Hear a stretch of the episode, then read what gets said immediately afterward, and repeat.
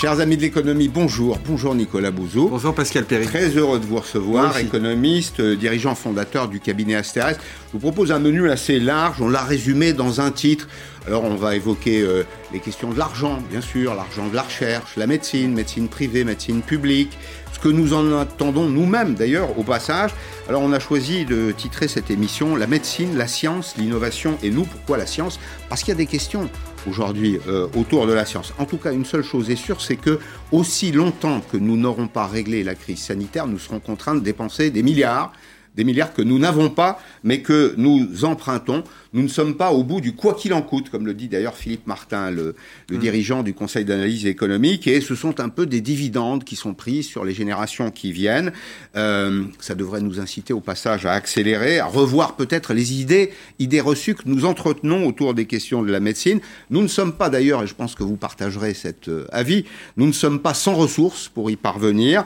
Euh, les obstacles sont en réalité assez peu techniques, ils sont très souvent idéologique. Alors parmi les idées qui encombrent le débat aujourd'hui, il y a l'État sait tout faire, par exemple. Euh, il est le seul garant de l'intérêt collectif. Le privé défend les intérêts de Big Pharma, puisqu'on va parler de, de santé. Et la science n'est pas fiable. Mais on va commencer, si vous voulez bien, par le chiffre du jour. Vous savez qu'il y avait Conseil des ministres aujourd'hui. Le porte-parole du gouvernement prend la parole pour nous parler vaccination avec, précisément, le chiffre du jour. Nous disposons enfin d'une arme nouvelle essentielle, le vaccin. Hier, près de 200 000 Français avaient été vaccinés. Leur nombre croît chaque jour et notre campagne s'accélère avec la vaccination des plus de 75 ans qui débutera dès lundi. Bien, je pose la question avec un peu d'ironie. On tient le bon bout? Moi, j'ai été très, très fâché par le début de cette campagne vaccinale parce que, en réalité, pour sortir de la crise économique et sociale, Sortir de la crise sanitaire, c'est évident, mais pour sortir de la crise économique et sociale, aujourd'hui, on n'a en réalité qu'une seule arme, c'est le vaccin. Tout ce que fait Bruno Le Maire et tout ce que font les, ministres à Bercy depuis un an, je trouve, est d'excellente qualité. Hein. Je crois qu'on a eu tout à fait raison de mettre beaucoup d'argent sur la table pour soutenir les entreprises, pour soutenir les salariés, pour soutenir aussi un peu les, indépendants, même si c'est plus difficile. Donc tout ça est, je trouve, très bien conçu et, très, très utile. Mais ce sont des dispositions qui permettent de tenir dans le temps, mais qui ne permettent pas de sortir de la crise. Elles ne le peuvent pas. Ce qui permet de sortir de la crise, c'est le, vaccin. Et puisque on va parler euh, d'argent, euh, Pascal Perry, dans votre émission, euh, je crois qu'il faut toujours rappeler que mettre beaucoup d'argent dans cette campagne vaccinale, c'est incroyablement rentable pour la société. Pour le dire autrement, l'argent que nous dépensons tous les jours en aidant, et nous avons raison de le faire, les entreprises et les ménages, cet argent correspond à des sommes absolument colossal qui ne serait évidemment jamais compensé par l'argent qu'on pourrait mettre dans le vaccin. C'est ce qui m'a amené à dire et à répéter que la meilleure politique économique, c'était la politique sanitaire. Je suis heureux évidemment que le, gouvernement tienne ce, discours aujourd'hui. Je trouve extrêmement euh, dommageable qu'il ne le tienne pas depuis euh, six semaines, six à huit semaines. Alors oui, le temps perdu ne se rattrape pas dans, dans, ce domaine. En tout cas, le, gouvernement s'attend à une crise relativement euh, longue. On voit par exemple que sur le dispositif de chômage, vous voyez comme moi, hein, les, les, accords autour de l'activité partielle de longue durée se multipliaient, y compris, on l'évoquait d'ailleurs hier euh, mm. à la SNCF, dans toutes les entreprises. Le gouvernement a provisionné les sommes. Il y a des questions autour de la soutenabilité euh, de la générosité euh, publique, le gouvernement a provisionné des sommes, donc importantes, ça veut dire qu'il attend une crise longue? Oui, alors là encore, je le répète, la, la, crise économique durera en réalité le temps de la crise sanitaire. Je pense qu'on est... Et ça repartira tout de suite pour vous? Euh, je pense que ce sera, je, pense que ça repartira, mais pas tout de suite. C'est-à-dire qu'on va avoir de la croissance économique au moment de la sortie de la crise sanitaire, notamment parce que les, ménages français les plus aisés ont accumulé beaucoup d'épargne, un stock d'épargne très important. Et cette épargne, elle va être dépensée. Et puis, vous savez, mmh. moi j'ai beaucoup regardé les, après-guerres et les après-épidémies. Il y a quelque chose, il y a une espèce d'instinct de vie qui revient extrêmement fort. Les gens qui ont les moyens, bah, ils vont tout. Euh, Pascal Perry, je suis sûr que vous avez très envie de retourner au restaurant, encore plus qu'avant, d'aller boire un verre, d'aller au spectacle, d'aller au cinéma. vous y alliez déjà avant, eh bien, vous irez encore plus, tout simplement, parce qu'on a été très euh, frustrés de, de, de, ça. Donc, je, je pense qu'il y aura une reprise assez forte, mais les, les, périodes de reprise aussi, elles génèrent des besoins de financement importants pour les entreprises. Euh, il faut financer ce que l'on appelle le besoin au fond de roulement, c'est-à-dire que l'activité économique, ben, ça coûte cher, et l'argent qu'on perçoit qui vient du chiffre d'affaires, il n'arrive pas tout de suite dans les des entreprises. La croissance consomme du cash, il y aura comme la relance. Exactement, tout à fait. Puis la deuxième chose, c'est que euh, la, récession qu'on a connue en 2020, elle laisse une onde de choc qui est importante, et on va avoir une augmentation du chômage, parce que même si le dispositif de chômage partiel est, très bien en réalité, les entreprises ne peuvent pas tenir des gens en activité partielle, en chômage partiel, pendant 9 mois, pendant 12 mois, pour tout un tas de raisons, ne serait-ce que des raisons psychologiques ou managériales, c'est très difficile. Mmh. Et puis, euh, on, a mis en place en France ce qu'on appelle les prêts garantis par l'État. Donc, les entreprises se sont beaucoup endettées auprès des banques et de façon garantie par l'État pour sécuriser leur trésorerie ça a très bien marché. La question qu'on commence à se poser, c'est que ça a peut-être trop bien marché d'une certaine façon, parce que les entreprises vont sortir de la crise avec un endettement euh, très important, et cette dette-là, il faudra la rembourser, et ça, ça peut ralentir aussi un peu le, le, processus de remboursement. Alors, on y revient juste euh, à la fin de, de, l'émission, mais je voulais qu'on reste sur les questions scientifiques. Pourquoi? Parce qu'il y a un lien évident entre la crise sanitaire et la reprise économique. Regardons d'ailleurs euh, cet indice de, du taux de vaccination par pays. C'est très intéressant. Mmh on est en retard, c'est vrai, mais on peut toujours rattraper son retard. Vous voyez, en France, par exemple, on avait, hier soir, ce sont des chiffres qui, sont tout récents, on avait vacciné 0,21% de la population. Si vous allez en bas, mm. euh, sur la colonne de droite, euh, bah, le Royaume-Uni a fait beaucoup mieux, pratiquement euh, autour de, 4%. Mm. Ce qu'on doit dire dans ce domaine, puisqu'on va rester dans le, la pensée économique, c'est que s'il n'y a pas d'investissement, si on ne met pas d'argent mm. sur la table, y compris d'ailleurs pour le vaccin, il n'y a pas de reprise. C'est-à-dire qu'il n'y a pas de, miracle, on ne trouve pas de solution, il n'y a pas de solution qui tombe du ciel. Il faut de l'argent, du cash pour investir, pour euh, alimenter la recherche, hmm. l'innovation, notamment dans le domaine des vaccins. Là, je crois que vous mettez le, doigt sur un point qui est euh, essentiel. Euh, on ne s'en rend peut-être pas compte parce qu'aujourd'hui, on est très omnubilé par la campagne vaccinale, mais il faut bien imaginer ce que ça a été de trouver un vaccin innovant, les vaccins à ARN messager, hein, il n'y en avait pas eu, qui sont des vaccins incroyablement efficace. Maintenant, tout le monde connaît les données, 95% d'efficacité, et a priori, d'après ce que l'on sait, des vaccins incroyablement sûrs, peut-être les, vaccins les plus sûrs qui n'aient jamais euh, existé.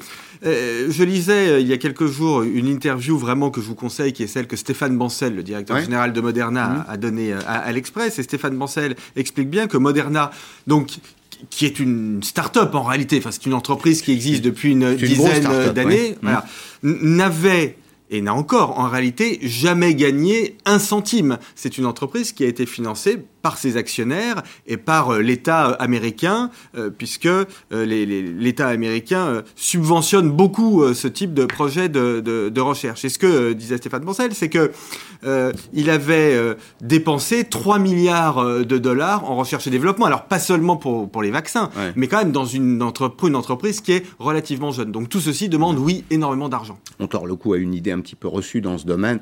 On n'a pas développé le vaccin contre le Covid en 6 mois. C'est pas vrai. Que non. Il y a 20 ans qu'on travaille sur. Enfin, il y a 20 ans que ce qu'on appelle Big Pharma, euh, souvent pour le disqualifier d'ailleurs, investit euh, dans euh, la recherche autour de, de l'ARN. C'est l'accélération du phénomène. Mais Pascal, j'irais même plus loin que vous. En, en, réalité, ces recherches sont un avatar des découvertes que l'on a fait sur le génome humain, qui ont maintenant entre 20 et 30 ans, et qui ont été financées par le public et par le privé. Vous voyez bien qu'en réalité, ça ne sert à rien et c'est faux intellectuellement d'opposer le privé et le public. On a besoin d'un secteur public, d'une recherche fondamentale d'abord, puis on a aussi besoin d'États qui aident les entreprises à financer des investissements qui sont des investissements de très long terme. Je voudrais quand même juste vous donner un chiffre. Euh, je ne parle pas simplement des vaccins, mais les médicaments innovants en règle générale, le temps de développement d'une molécule, c'est 15 ans, entre 10 et 15 ans. Et le taux d'échec tenez-vous bien, il est de 1 pour 1000 sur 1000 projets, vous en avez 999 qui échouent. Et donc, oui, ça demande énormément de l'aide publique, bien évidemment, et énormément d'argent privé. Mmh.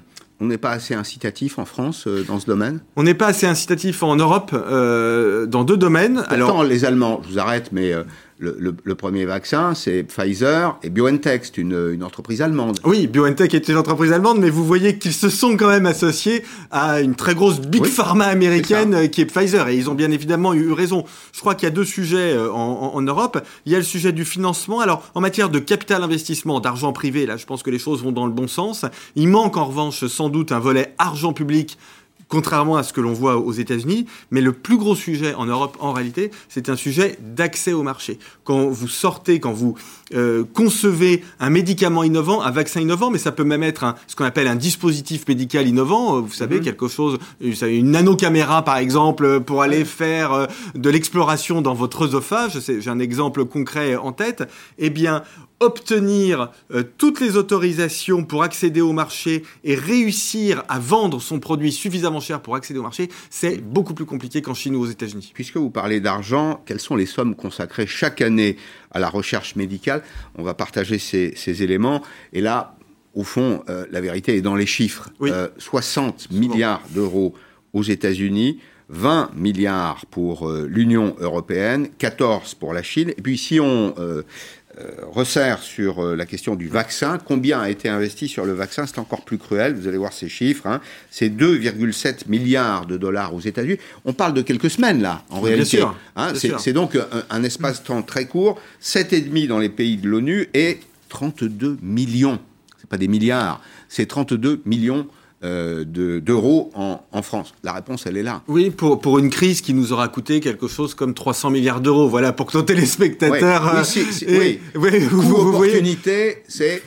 On n'a on a rien investi, on ne pouvait rien espérer. Bien, évidemment. Alors là, on, on, a beaucoup parlé euh, pour l'instant de la recherche, du développement des vaccins, mais je pense qu'en termes d'achat, il, faut aussi mettre de l'argent sur la table pour sécuriser nos approvisionnements. Ça a été la stratégie du gouvernement israélien.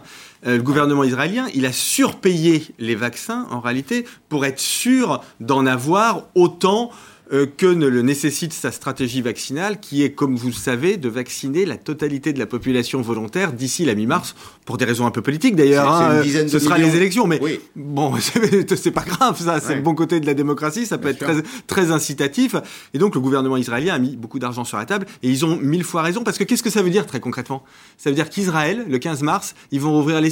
Vous savez, c'est un grand pays de, de fêtes, Israël, il y a euh, beaucoup de, de salles de spectacle, il y a beaucoup de boîtes de nuit, il y a beaucoup de restaurants, il y a beaucoup de eh bien tout ce secteur-là va pouvoir euh, euh, rouvrir dans des conditions de sécurité qui seront parfaites. Vous pensez, vous, comme beaucoup, que le premier qui redémarre a un avantage sur tous les autres? Ah oui, et puis je pense, je l'ai même, pardonnez-moi de m'autociter, mais je l'ai même écrit euh, au, début de la crise, je pense qu'il a aussi un avantage géopolitique. Il a bien évidemment un avantage économique, parce que plus on repart vite, plus le compteur du chômage, le compteur de la pauvreté, le compteur de la dette des États, des entreprises, le compteur du chômage s'arrête, mmh. s'arrête et, en mmh. effet mmh. commence à tourner éventuellement dans l'autre sens.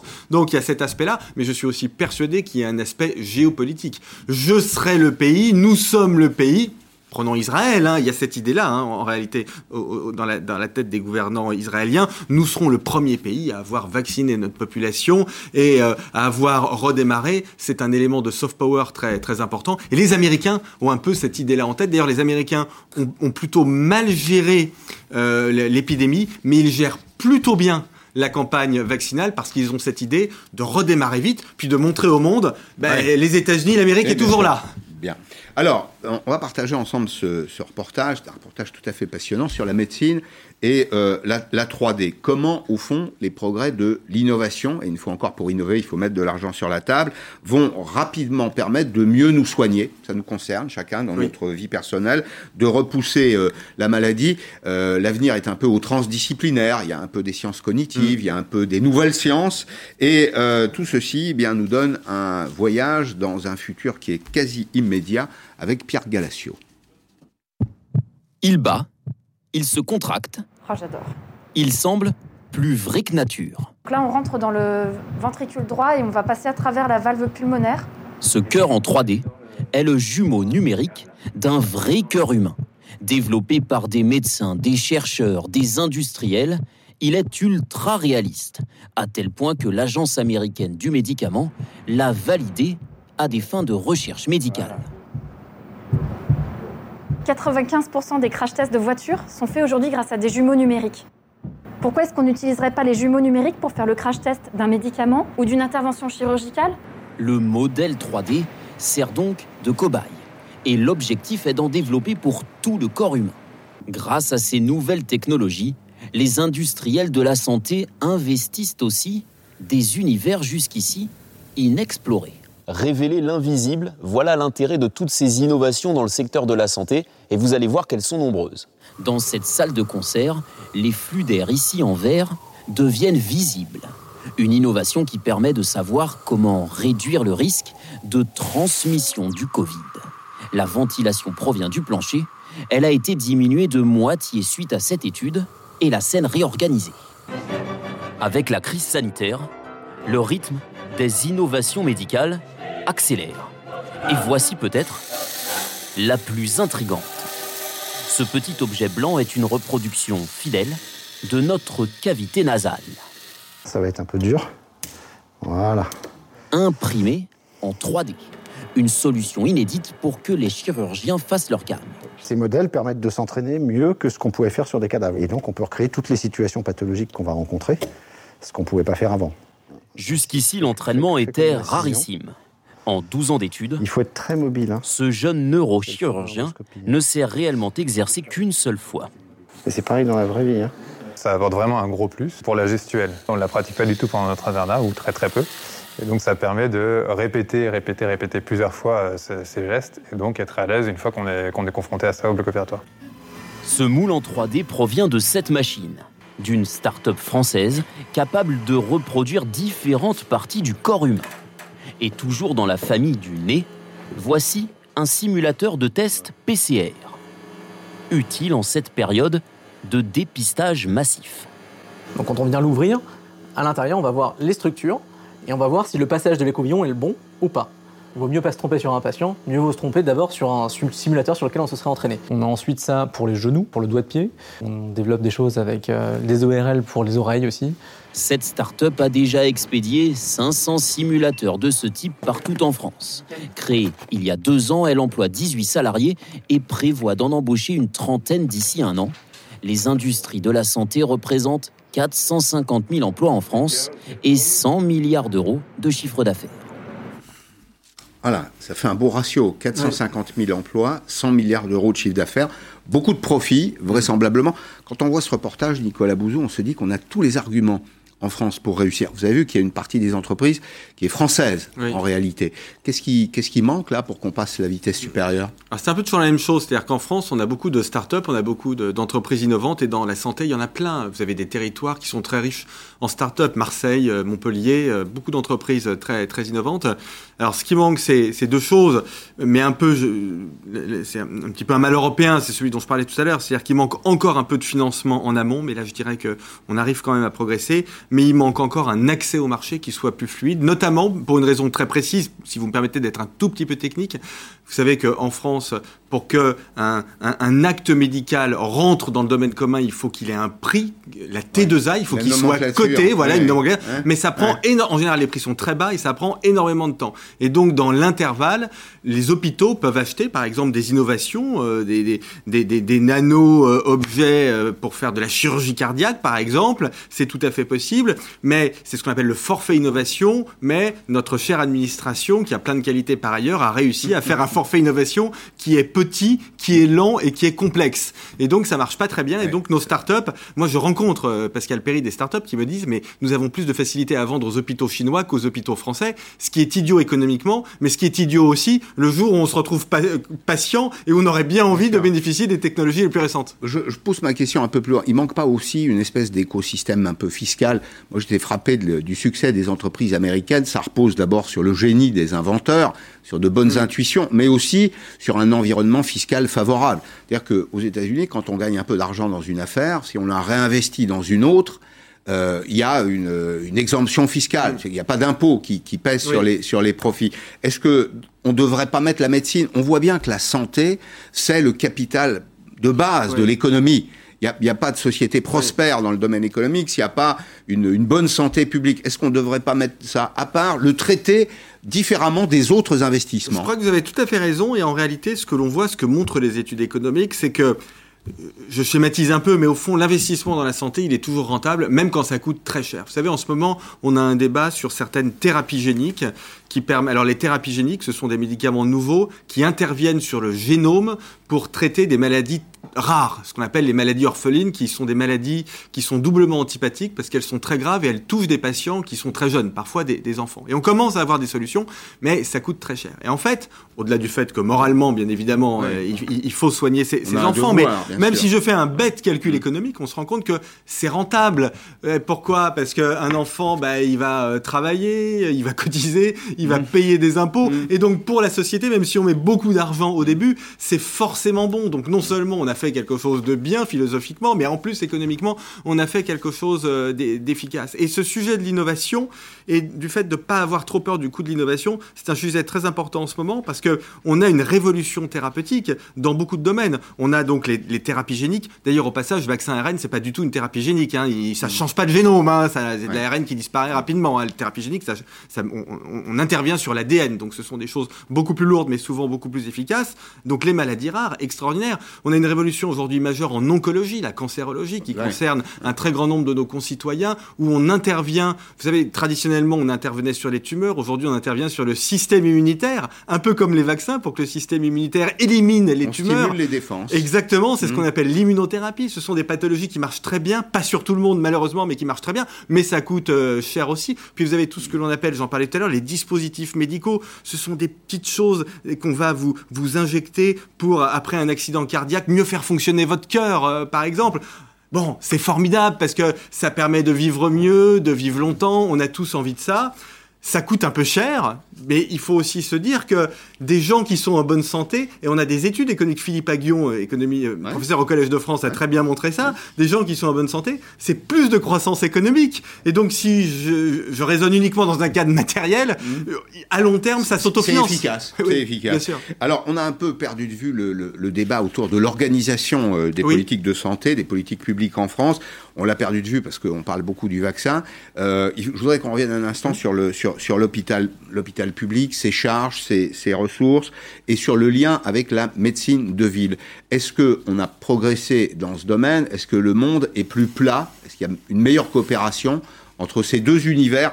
Je sais que la France est le pays des mm. silos on aime bien séparer les choses. On va quand même rappeler que la santé en France, c'est quoi qu'il en soit de l'argent public. Bien sûr. C'est l'argent qu'on paye, c'est les cotisations sociales. Bien sûr, je ne crois pas qu'on ait beaucoup progressé sur ce sujet. Moi, beaucoup de médecins m'ont dit pendant la crise que les relations hein, entre la médecine de ville et la médecine hospitalière étaient encore euh, extrêmement difficiles et qu'on n'était pas du tout dans quelque chose de fluide, ne serait-ce d'ailleurs parce qu'on n'a pas de système d'information qui soit euh, extrêmement euh, au point. Et souvent, quand un médecin doit envoyer un patient à l'hôpital, il appelle l'hôpital avec j'irai pas jusqu'à dire qu'ils cherchent dans l'annuaire, si vous voulez, mais enfin, on n'est pas très mm. éloigné de ça. Donc, mm. on a des relations qui sont pas fluides et on voit bien qu'au-delà de la question des moyens, il y a bien évidemment une question de moyens à l'hôpital, il ne faut pas remettre ça euh, en cause, mais voir les, choses uniquement sous l'angle des moyens, je pense que c'est louper vraiment une partie du, du, problème. On sait très bien que la bureaucratie, elle s'est beaucoup développée aussi dans notre système de soins, et à l'hôpital, vous avez une très grosse partie des moyens qui va à l'administration et, pas suffisamment soignant, contrairement à ce qu'on peut observer dans un pays comme l'Allemagne. Et puis il y a aussi les prérequis, enfin il y a les idées reçues qu'on a. Moi je suis frappé par exemple de voir qu'on s'interroge aujourd'hui pour savoir si les infirmiers et infirmières dans les entreprises, qui sont des salariés de droit privé, peuvent vacciner. La semaine dernière, à votre place, Laurent Pietraszewski, qui est le ministre chargé de la santé publique, me disait ce sera la médecine du travail. Bon, très bien, ce sont des fonctionnaires de la mm. médecine, rien contre en effet, mais on voit bien qu'il y a des pièges idéologiques en réalité. On devrait aujourd'hui mobiliser tous ceux qui savent vacciner. Croyez pas? Mais je suis entièrement d'accord avec vous. Et moi, dans le domaine de la santé, je, dis souvent l'argent n'a pas d'odeur. Et d'une certaine façon, d'ailleurs, je suis plus de gauche que certains insoumis qui ne veulent jamais faire appel au privé. Moi, au contraire, je veux bien, je, veux prendre l'argent où il est. Euh, et si l'argent il est dans le privé, ben moi je veux prendre l'argent dans le privé. Mm. Si on doit faire travailler des gens du privé pour le bien commun, parce que je rappelle qu'une mission de service public, elle peut être faite par le secteur public, mais une mission de service public, elle peut être faite par le secteur privé aussi. Hein. Les délégations de service public, ce sont des choses qui, qui existent. C'est ce qu'on va faire, regardez là, avec euh, Doctolib, par exemple, pour la prise de rendez-vous pour la campagne vaccinale. Pardon, mmh. j'anticipe, je vais m'excuser.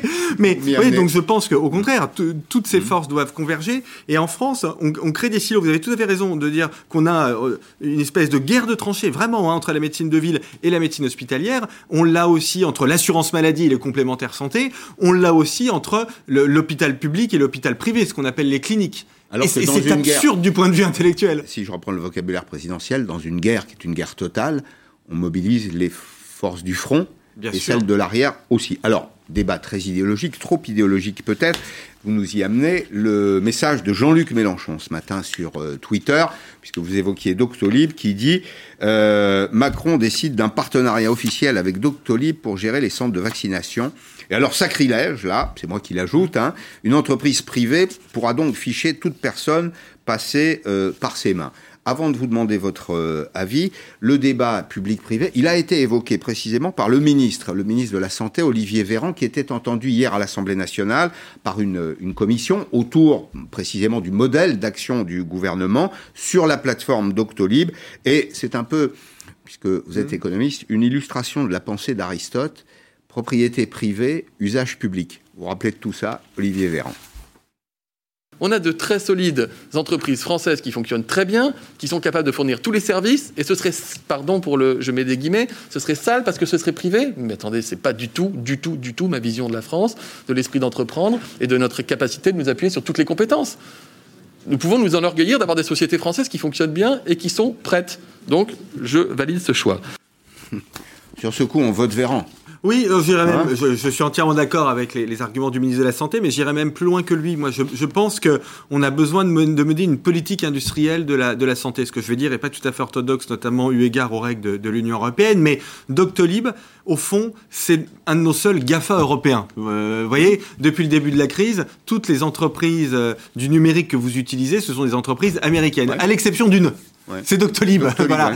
Si on peut encourager Doctolib, qui est une entreprise formidable, si on peut lui passer commande, si l'État peut contractualiser avec Doctolib pour que Doctolib s'occupe de la prise de rendez-vous pour la campagne vaccinale, mais c'est formidable. Mais je n'y vois que des avantages. C'est une, c'est une bonne politique sanitaire, mais c'est une excellente politique économique. Avec un cahier des charges, évidemment, il faut rassurer ceux qui nous suivent aujourd'hui. Oui. Les données seront euh, probablement euh, protégées. Alors, je voudrais rassurer, j'enlève. Je voudrais rassurer Jean-Luc Mélenchon, mais en réalité, sans lui faire de procès d'intention, je ne crois pas qu'au fond de lui, il était complètement euh, inquiet. Je vais mettre ça plutôt sur le, le, dos de la, de la politique politicienne. Mais Doctolib est soumis exactement aux mêmes règles que le secteur public. De toute façon, il n'y a pas de différence. Il est soumis à la CNIL.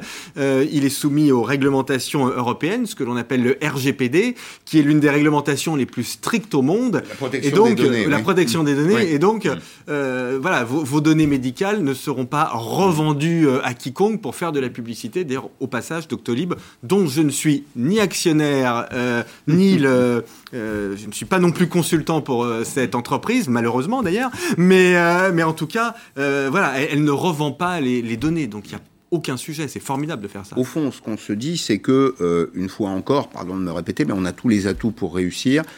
Il y a quelques obstacles à vaincre, notamment celui de la complexité, euh, peut-être euh, mm. d'abord l'excès de précaution d'une certaine façon.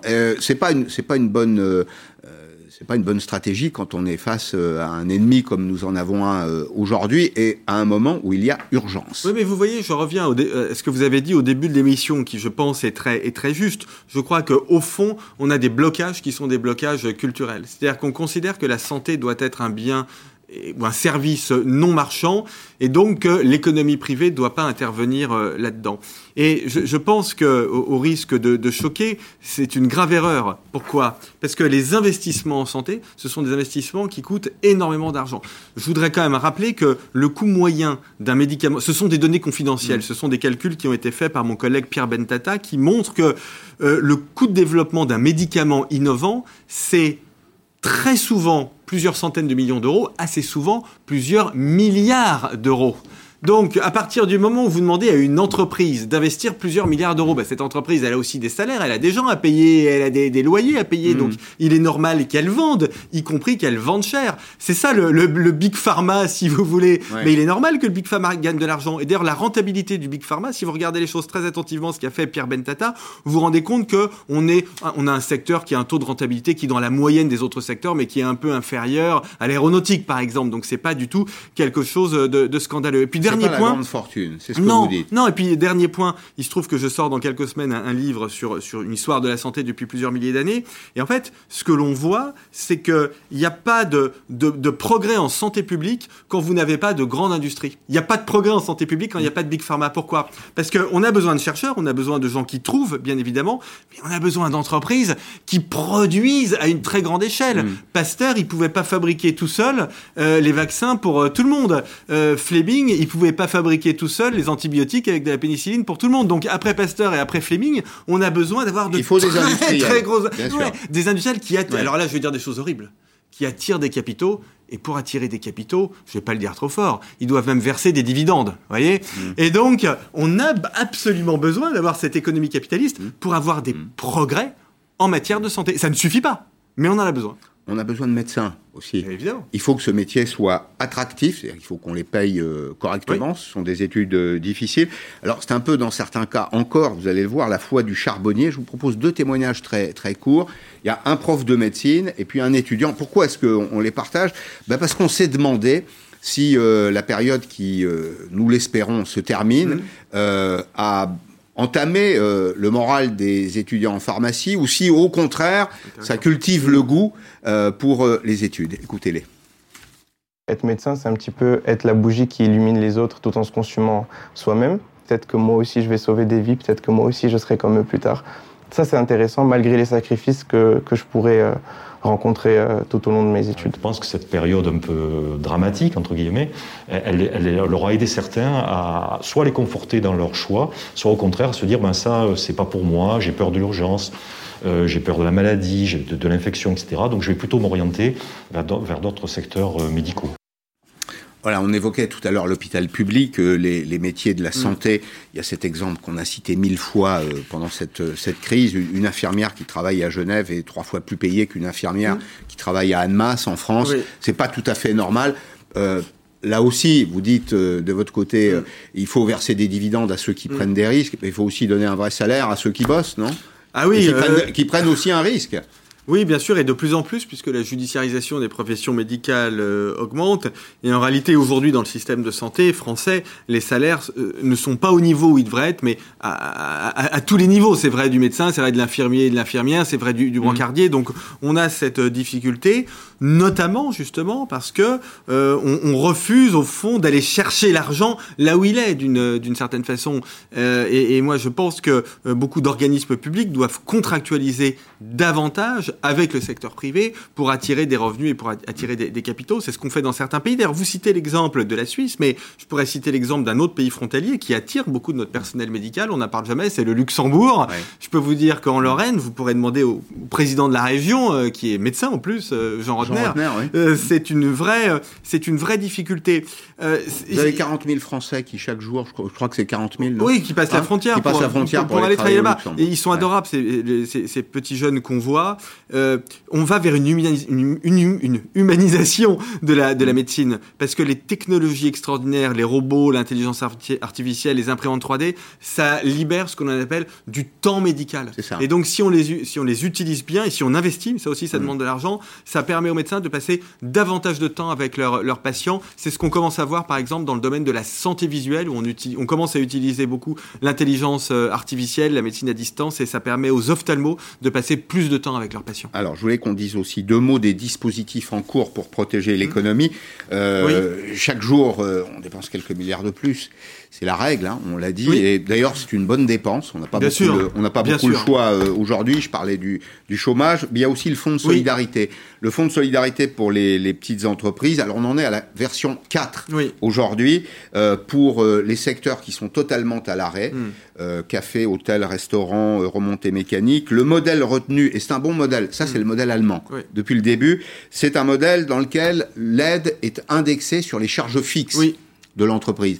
Et c'est très sécurisant pour les entreprises. Ça peut aller, on est passé de 800 000 euros en cumulé à 3 millions d'euros en cumulé. Et puis il y a une deuxième information que je voulais euh, qu'on partage au- aussi, c'est les prêts garantis par l'État. Euh, tous ceux qui se sont succédés à ce micro, chefs d'entreprise, Mm. euh, dirigeants syndicaux, ont dit attention, l'échéancier est trop court. Le gouvernement les a entendus. Report de la première échéance au 1er Mm. mars 2022. Il n'est pas dit d'ailleurs que ce soit euh, le dernier report qui en est, qui en est d'autres. Est-ce que ça va efficacement limiter la casse. Oui, alors bon, sur les prêts garantis par l'État, je ne vous cache pas que je pense qu'il faudra une mesure qui sera une mesure qui consistera à permettre à certaines entreprises euh, de faire une croix sur une partie des prêts garantis par l'État. On va voir comment.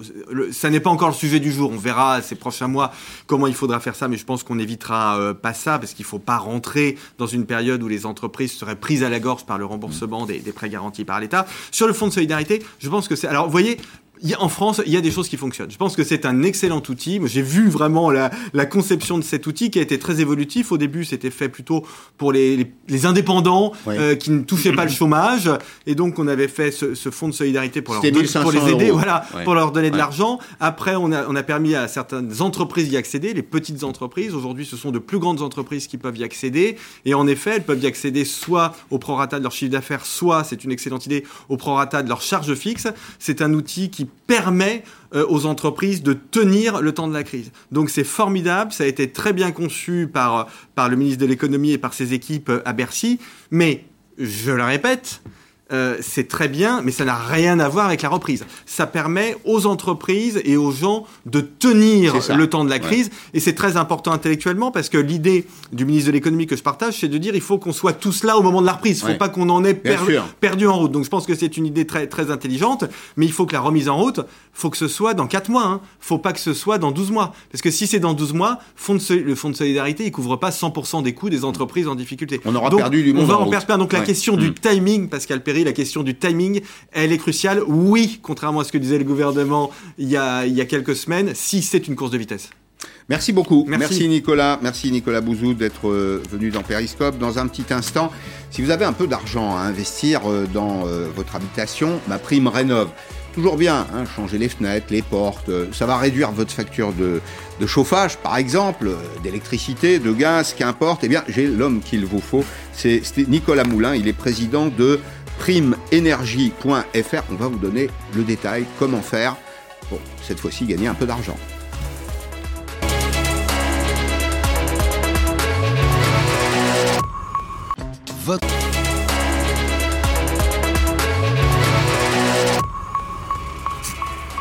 Bonjour Nicolas Moulin, vous êtes euh, le dirigeant de primeenergie.fr, c'est ce qu'on appelait le crédit d'impôt. Habituellement, dans cette émission, je reçois des gens qui euh, promettent de dépenser de l'argent. Vous, vous nous promettez d'en gagner. Alors, on va essayer de comprendre de quoi il s'agit. Je pense qu'il y a une vraie fenêtre de tir là. Je ne sais pas si je me trompe, si vous partagez mon point de vue, mais il y a une politique plutôt généreuse avec des acteurs publics et des acteurs privés. Donc, si vous avez euh, les unes euh, et les autres, ou les uns et les autres, des projets de rénovation, on change les fenêtres, les portes, etc. Donc, on va réduire évidemment la consommation d'énergie. C'est important parce que l'énergie, elle va augmenter elle continue d'augmenter, et d'ailleurs très au-dessus de l'inflation. C'est le moment ou jamais, c'est bien ça? C'est ça, il faut, bien comprendre aujourd'hui que, en gros, vous avez deux grandes aides euh, à la rénovation énergétique. Hein. Vous avez le crédit d'impôt, donc l'aide publique, hein, donc avec une grosse actualité qu'on appelle maintenant la prime rénov, mmh. transformation d'un crédit d'impôt dans une prime forfaitaire. Et vous avez une aide privée, la prime énergie, qui est une aide qui est financée par les fournisseurs d'énergie comme EDF, comme Total. Ces deux grandes aides, vous permettre de rembourser jusqu'à 100% de vos travaux d'économie d'énergie, ce qui est absolument incroyable et ce qui n'est jamais arrivé. Euh, et donc ça, il faut bien l'avoir en tête, c'est que c'est vraiment le moment de faire des travaux d'économie d'énergie et de bénéficier de ces aides. Mmh. Surtout que je tiendrai à vous rappeler que depuis 2010, date de création de primeénergie.fr, on n'a jamais vu des montants de primes aussi élevés. Et deuxième chose, on passe quand même, et c'est important, d'une phase d'incitation à une phase bientôt de contrainte, car aujourd'hui a été publié un nouveau décret qui va bientôt interdire la location des passoires thermiques. Donc c'est le moment de faire des travaux, car bientôt, bah, vous ne pourrez plus louer vos biens qui seraient obsolètes. Qu'est-ce qu'une passoire thermique? Alors, il y, a sans doute des critères. Voilà, alors aujourd'hui on connaît tous le DPE, hein, donc vous voyez les, différentes lettres. DPE, c'est Le diagnostic de performance énergétique, c'est le diagnostic qu'on va vous demander quand on va vendre une maison par exemple, ou la mettre en location. Ça avait... Qu'est-ce qu'on va mesurer? On va mesurer euh, euh, les emprises d'air, euh, on va mesurer quoi? La facture de chauffage? L'idée, effectivement, c'est de voir si la consommation théorique de votre maison, donc on va vraiment regarder mmh. sa consommation en énergie, elle est dans les normes. Mm. Alors là, clairement, donc ce premier décret aujourd'hui, euh, les passoires thermiques, c'est été défini à partir de 2023 pour toutes les maisons qui sont G. Alors G, honnêtement, c'était vraiment, c'était des grosses C'est les portes et fenêtres ouvertes. On parle d'une d'à peu près un peu moins de 100 000 maisons. Donc c'est pas non plus euh, colossal, mais c'est quand même un premier pas. Et ben pour ces 100 000 maisons, à partir de 2023, si elles ne sont pas aux normes, c'est-à-dire si on ne les rénove pas énergétiquement parlant, on ne pourra plus les louer. Mhm. Quels sont les violent. Alors bien sûr, oui, c'est- important parce que euh, au fond, c'est un, actif qu'il faut entretenir une, une maison ou un appartement, surtout quand c'est à la, à la location. La, la question que je vais, je vais vous poser, c'est, euh, elle est un peu vague, mais vous allez y répondre précisément. C'est compliqué d'avoir accès euh, à tous ces dispositifs? Alors, je, On bon, je, je vous pose la question parce que je lis ici Bien ou là sûr que, que y a toujours- une bonne intention, mais c'est toujours, toujours trop compliqué. C'est toujours Bon. un peu compliqué. Alors, nous, ça fait 10 ans qu'on fait ça. Et donc, bien entendu, euh, on est parti avec un objectif d'accompagner les particuliers et de rendre ça, de tout- ça toujours plus simple. La réalité, il faut quand même le dire, c'est que ce sont des dossiers administratifs. Alors, sur primeénergie.fr, pour les distributions de Prime Énergie, en 10 ans, on a quand même fait beaucoup de progrès. Pourquoi On vous accompagne dans la réalisation de ce dossier et tout est en ligne, ce qui est un vrai avantage. Pour euh, les Avec crédits des d'impôt, conseillers en ligne, avec j'ai des conseillers des- en j'ai une ligne. difficulté à remplir un champ, par Chat. exemple. Il y a un chat. C'est un bon exemple, chat Ouais. en ligne. Donc vous allez être en capacité, et à la fin de vos travaux, parce que je vous rappelle, hein, sur toutes ces aides, il faut faire la demande avant les travaux.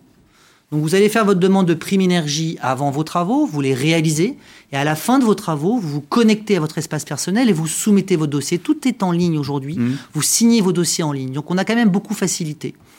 Côté crédit d'impôt, effectivement aujourd'hui, on l'a transformé en prime rénov sur un site. Alors effectivement, le début a été un petit peu dur parce qu'il a fallu que ça se mette en place, mais aujourd'hui, on fait une demande également en ligne. Donc, donc ces deux grandes aides qui sont cumulables et qui sont très importantes, bien entendu, il y a d'administratif. Mais c'est à la Donc, donc vous dire que ça serait trop simple, Oui. ça serait vous mentir. Vous dire en revanche qu'on ne va pas vous assister pour le faire. Euh, on accompagne sur le mois de décembre 35 000 particuliers. Est-ce que c'est beaucoup, ça, pour vous, euh, quand, quand on, on observe Alors- le flux habituel de vos activités? Euh, Pour être très clair, euh, primeenergie.fr est en croissance de quasiment 55% sur l'année 2020. Mhm. On a eu un gros trou en classique avec le premier confinement, mais il y a eu une énorme reprise du nombre de travaux dès le mois de juin, et on a même rattrapé sur le quatrième trimestre, puisqu'il y a un engouement. On en parle de plus en plus de la rénovation énergétique, ça devient un Ouais. sujet. Donc, on a en fait rattrapé globalement, et on donne des primes qui sont plus importantes. Donc, aujourd'hui, on visait il y a quelques années, vous- je ne sais pas si vous vous souvenez, 500 000 C'est logements. ça C'est Bon. ça On n'y est pas forcément encore. Euh, la prime rénov, à peu près un peu moins de 200 000 distribués en 2020. Euh, les primes énergie, on y est largement, au-dessus des 500 000. Donc aujourd'hui, je pense que les objectifs sont tenus, en tout cas sont en marge d'être tenus. Une question de curiosité. Euh, les aides privées viennent d'entreprises qui vendent de l'énergie. Exactement. Elles vous incitent à faire des économies d'énergie. C'est un peu contre-intuitif pour moi, parce qu'une entreprise, elle a plutôt vocation à vendre et à vendre le plus possible. Alors, elles doivent y trouver un intérêt, et je me demande lequel. Alors, lequel? C'est très simple. Il y a une réglementation européenne Oui. qui les impose à faire des économies d'énergie, qui est mise en œuvre par le ministère de la Transition énergétique. En gros, très simplement, si elles ne collectent pas euh, des certificats d'économie d'énergie, si elles ne démontrent pas, entre guillemets, qu'elles vont distribuer ces aides, elles vont payer des taxes. Donc leur intérêt, c'est très simple. La punition par la taxe. Oui, Toujours alors, efficace. Sauf que depuis, c'est un dispositif qui existe depuis 2006. hein. Les primes énergie aujourd'hui, c'est 4 milliards d'euros par an, donc c'est devenu colossal. C'est la première aide devant l'aide publique. Il faut quand même le souligner. En réalité, les fournisseurs d'énergie aujourd'hui, ils ont pris le pas. Euh, c'est devenu leur métier de vous inciter à faire faire De des vendre économies des économies Et d'énergie, oui. de la gestion, au fond. Donc c'est plus une, Ouais. une réelle contrainte pour eux. Ils y sont allés par la contrainte, mais aujourd'hui, ça ne l'est plus, ça devient leur métier. Mhm. Alors, autre question, est-ce que, et c'est une question très pratique, est-ce que, euh, je pense aux ménages les plus modestes, il faut avancer les, les sommes d'argent aux, aux entreprises? On est remboursé après ou est-ce que c'est neutre en termes de trésorerie? Alors, vous avez effectivement plusieurs aides, euh, enfin plusieurs, alors je, je rephrase, plusieurs types de versements. Mhm. Si vous faites une demande sur primeenergie.fr, on va vous distribuer ces aides après vos travaux. Et d'ailleurs, on va même vérifier qu'ils ont été bien réalisés parce qu'il y a eu Correctement beaucoup exécuté. de fraude. Ouais, J'allais vous en parler après. oui. Et oui, Ouais. c'est un gros sujet. Euh, après, vous avez des offres qu'on va opérer Mmh. et sur lesquelles on va travailler avec nos artisans partenaires. Et auquel cas, vous ne déboursez rien parce qu'en fait, on donne l'argent directement aux artisans. Très bien, c'est neutre en termes de trésorerie. Alors, ma prime euh, rénov, je voulais qu'on mette quelques images sur euh, ce qu'on ce qu'on évoque, elle est théoriquement ouverte à tous. Vous êtes d'accord sur ce point, y compris d'ailleurs à ceux qui ont des revenus élevés, mais pour un projet d'ensemble. Euh, quand il s'agit par exemple de changer euh, une chaudière, euh, bah, c'est un peu différent, comme le montre ce reportage de Eve Mazet dans le département du Loiret. Pour Sandra, c'est encore Noël. Sa nouvelle chaudière vient d'arriver. Dans la partie basse, c'est le ballon. Et la D'accord. partie haute, c'est tout ce qui est partie euh, Chauffe. chauffe. Un équipement moins gourmand en énergie qu'elle a commandé grâce à la prime rénovation. Étant donné que l'État a octroyé des aides et les a ouverts sans condition de ressources, on s'est dit que c'était le moment de, de la changer parce que la nôtre euh, a fait son temps. Une prime calculée en fonction des revenus du foyer. Sandra a pu l'estimer sur Simuled, le simulateur du gouvernement. La chaudière euh, coûte déjà 6700 euros et j'aurai 1200 euros sur cette chaudière en fonction de notre foyer. Il lui restera donc 5500 euros à payer. Pour la même chaudière, un foyer très modeste aura 1600 euros de prime, alors que les foyers plus aisés ne seront pas soutenus. L'État les aide uniquement s'ils lancent une rénovation globale, en changeant leur chaudière et l'isolation de leurs fenêtres, par exemple. Un dispositif qui relance le secteur de la rénovation. Il y a plus de, de chantiers ou pas? Oui, tout à fait. À partir d'octobre 2020, euh, depuis l'évolution euh, de ma prime rénov, on a euh, remplacé énormément de chaudières. On a beaucoup, beaucoup de demandes. En plus des chaudières, la prime rénovation concerne les travaux de toiture, façade, fenêtres et ventilation. Voilà, les, les ménages, y compris les ménages aisés, donc sont, je ne sais pas ce que c'est qu'un ménage aisé, mais c'est quoi Plus de 5000 euros de revenus par mois, c'est ça Euh, C'est même moins en réalité. hein. Euh, Ça va dépendre effectivement de votre foyer, la composition de votre foyer, mais vous allez être considéré aisé à partir de 30 000 euros en Ile-de-France, par exemple, si vous êtes célibataire ou avec 30 de- 000 euros par an. Ouais. Peut-être un point pour rebondir sur votre reportage, parce que je pense que c'est très important de préciser, c'est que oui, la prime rénov aujourd'hui, c'est 0 euros pour un certain nombre de Français, les ménages dits aisés. Oui. Effectivement, c'est une réforme qui a été considérée comme plus de justice. Bon, je la commenterai pas. En revanche, ce qu'on oublie de dire, c'est que nous, la prime énergie, en plus, elle est valable pour tous. Et c'est vraiment tous, parce que dans cet exemple-là, on aurait donné 700 euros à cette dame en plus Pour sa chaudière. Car nous, c'est très simple, une chaudière, c'est 700 euros pour un ménage dit classique, c'est 1400 euros pour un ménage dit précaire. Donc si je reprends cet exemple, cette dame aurait pu avoir 1200 euros de prime rénov et 1400 euros de prime énergie.fr. Et effectivement, si vous êtes dans un ménage dit aisé, 2006, de mémoire, c'était 2006 6005, il lui restait 4000 euros Voilà. à payer. Alors, on peut aussi un peu travailler sur le prix de cette chaudière. C'est cher ou pas d'ailleurs Oui, ça me 6000? semble un peu cher. Ah oui Comme ça à première vue, mais j'ai pas vu le, le- le matériel. Pour une chaudière à condensation posée, 4, 4, 4000, 4500 euros ce sont des prix qui se pratiquent. Donc on peut arriver quasi à la neutralité. En Ou deux un, ans. un- un prix, un prix symbolique. Oui, est-ce que c'est une autre, c'est une autre question. Je, je prends votre explication, mais autre question, ça permet vraiment de faire des économies, tout ça?